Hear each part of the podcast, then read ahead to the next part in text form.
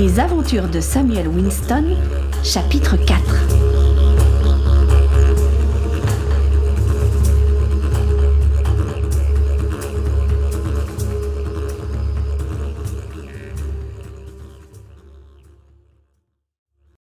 Lorsque Samuel rentra au début d'après-midi au journal, il fut fier d'entendre William Kerr lui dire Très bien, jeune homme, pour une première matinée, tu as su faire tes preuves. Cet après-midi, tu vas aider Henry à ranger les lettres en plomb dans les casiers. Tu sais lire et écrire? Oui, oui, j'ai appris quand j'étais à Londres. Ah bah bien, c'est un avantage. Samuel s'approcha de Henry. Il avait un certain âge, des cheveux blancs lui couronnaient la tête et une magnifique moustache dessinait deux arabesques sur ses joues. Es-tu déjà entré dans un atelier d'imprimerie? demanda Henry à Samuel. Non, non, jamais. En Angleterre, je travaillais dans une usine de coton. Alors regarde, je vais t'expliquer. Ici, nous avons un support en métal appelé la galée, qui nous permet d'aligner les lettres pour former des phrases. Pour que les lettres ne tombent pas et restent en place, nous plaçons des lingots, des sortes de tiges en fer allongées pour les caler. Ensuite, ici, il y a une grande boîte en bois appelée la casse, dans laquelle nous rangeons toutes les lettres et les caractères. Et, pourquoi euh, tout est à l'envers sur la galée? constata Samuel. Très bonne remarque. Si tu veux avoir une feuille imprimée écrite à l'endroit, il faut que ce soit mis à l'envers. C'est comme un effet de miroir. Henry Baker travaillait rapidement à ranger les lettres. Ça fait longtemps que vous travaillez pour Monsieur Kerr? Quatre ans. Avant, je travaillais chez un apothicaire, mais je me suis rendu compte que l'imprimerie était l'avenir de l'homme. Alors j'ai profité que William cherchait un collaborateur et me voilà à composer les textes. Les écrits restent, jeune homme. C'est passionnant. Ils travaillèrent en silence pendant encore un moment. Le soleil de l'après-midi inondait la pièce. Tout était paisible et le seul bruit des lettres en plomb qui tombaient dans les petits casiers venait troubler la tranquillité. Dis-moi, Samuel, j'ai cru comprendre que cela fait seulement quelques jours que tu es à Melbourne. Tu es arrivé avec ta famille? Euh, non, je, suis seule. Mes parents sont morts. Il semblerait que j'ai une tante ici, mais je ne l'ai pas encore cherchée. Et tu dors où?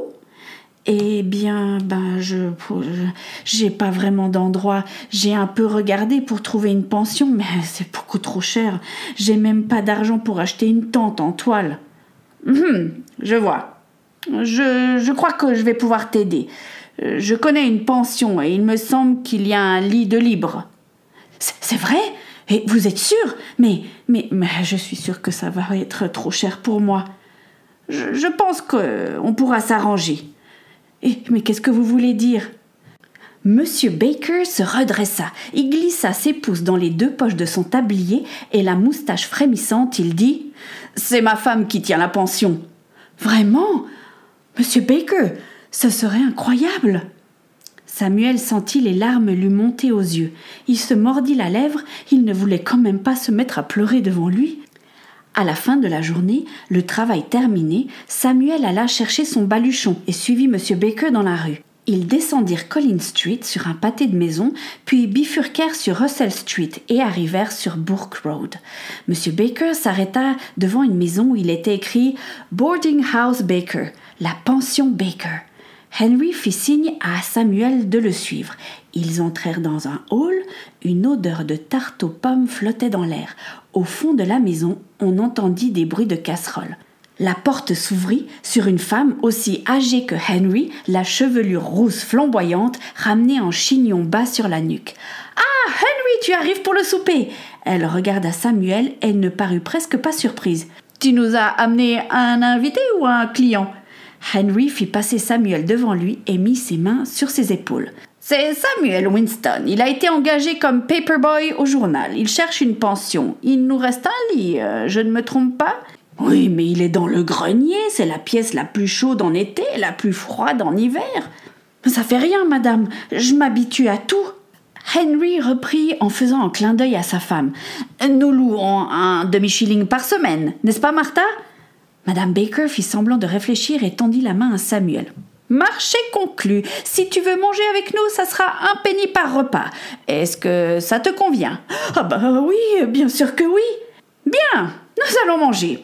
Aujourd'hui, tu es notre invité. Va te laver dans le jardin derrière. Il y a une bassine avec de l'eau. Henry a essayé d'installer un nouveau système de pompe, mais ça ne marche mais pas du tout. Il faisait nuit noire dans le grenier. Samuel était couché dans des draps propres. Le ventre plein, il avait de la peine à garder les yeux ouverts. C'était la première fois depuis qu'il avait mis les pieds sur le sol australien qu'il se sentait en sécurité. Il pensa à Elisabeth. Elle lui manquait.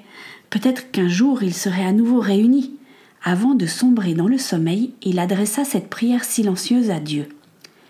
Merci parce que tu prends soin de moi, et pardon parce que je doute souvent. Amen.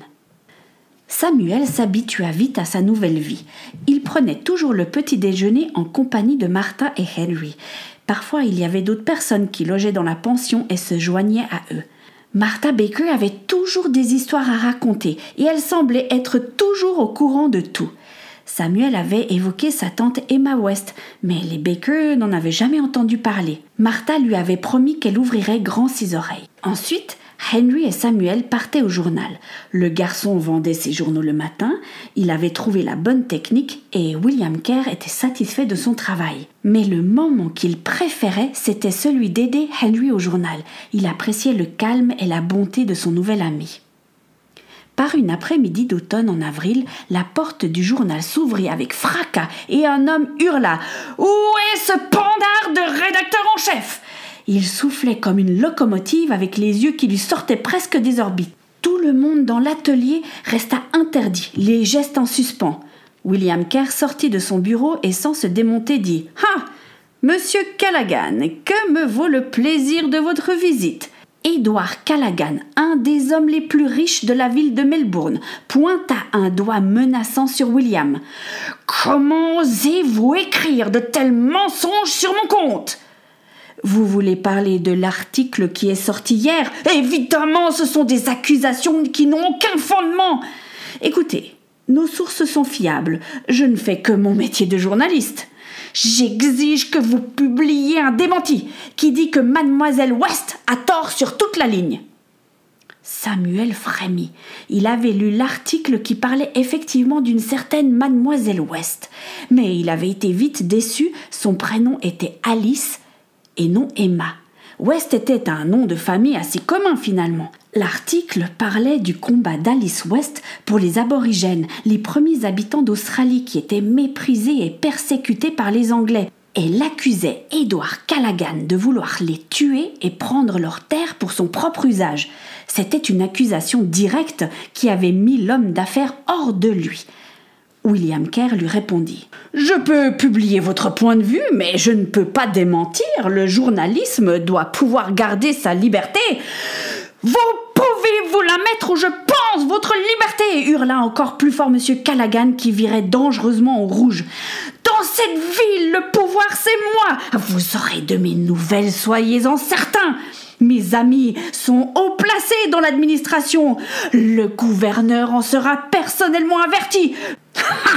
Je vais faire fermer votre journal minable et vous n'aurez qu'à aller mendier votre pain pour aller manger. Kerr n'avait pas bougé et regardait l'homme d'affaires sans trembler. Je crois que nous nous sommes tout dit, monsieur Callaghan. Veuillez quitter mon journal. On ne donne pas des ordres à Edward Callaghan. C'est moi qui pars. Il tourna les talons et ouvrit la porte d'un geste rageur.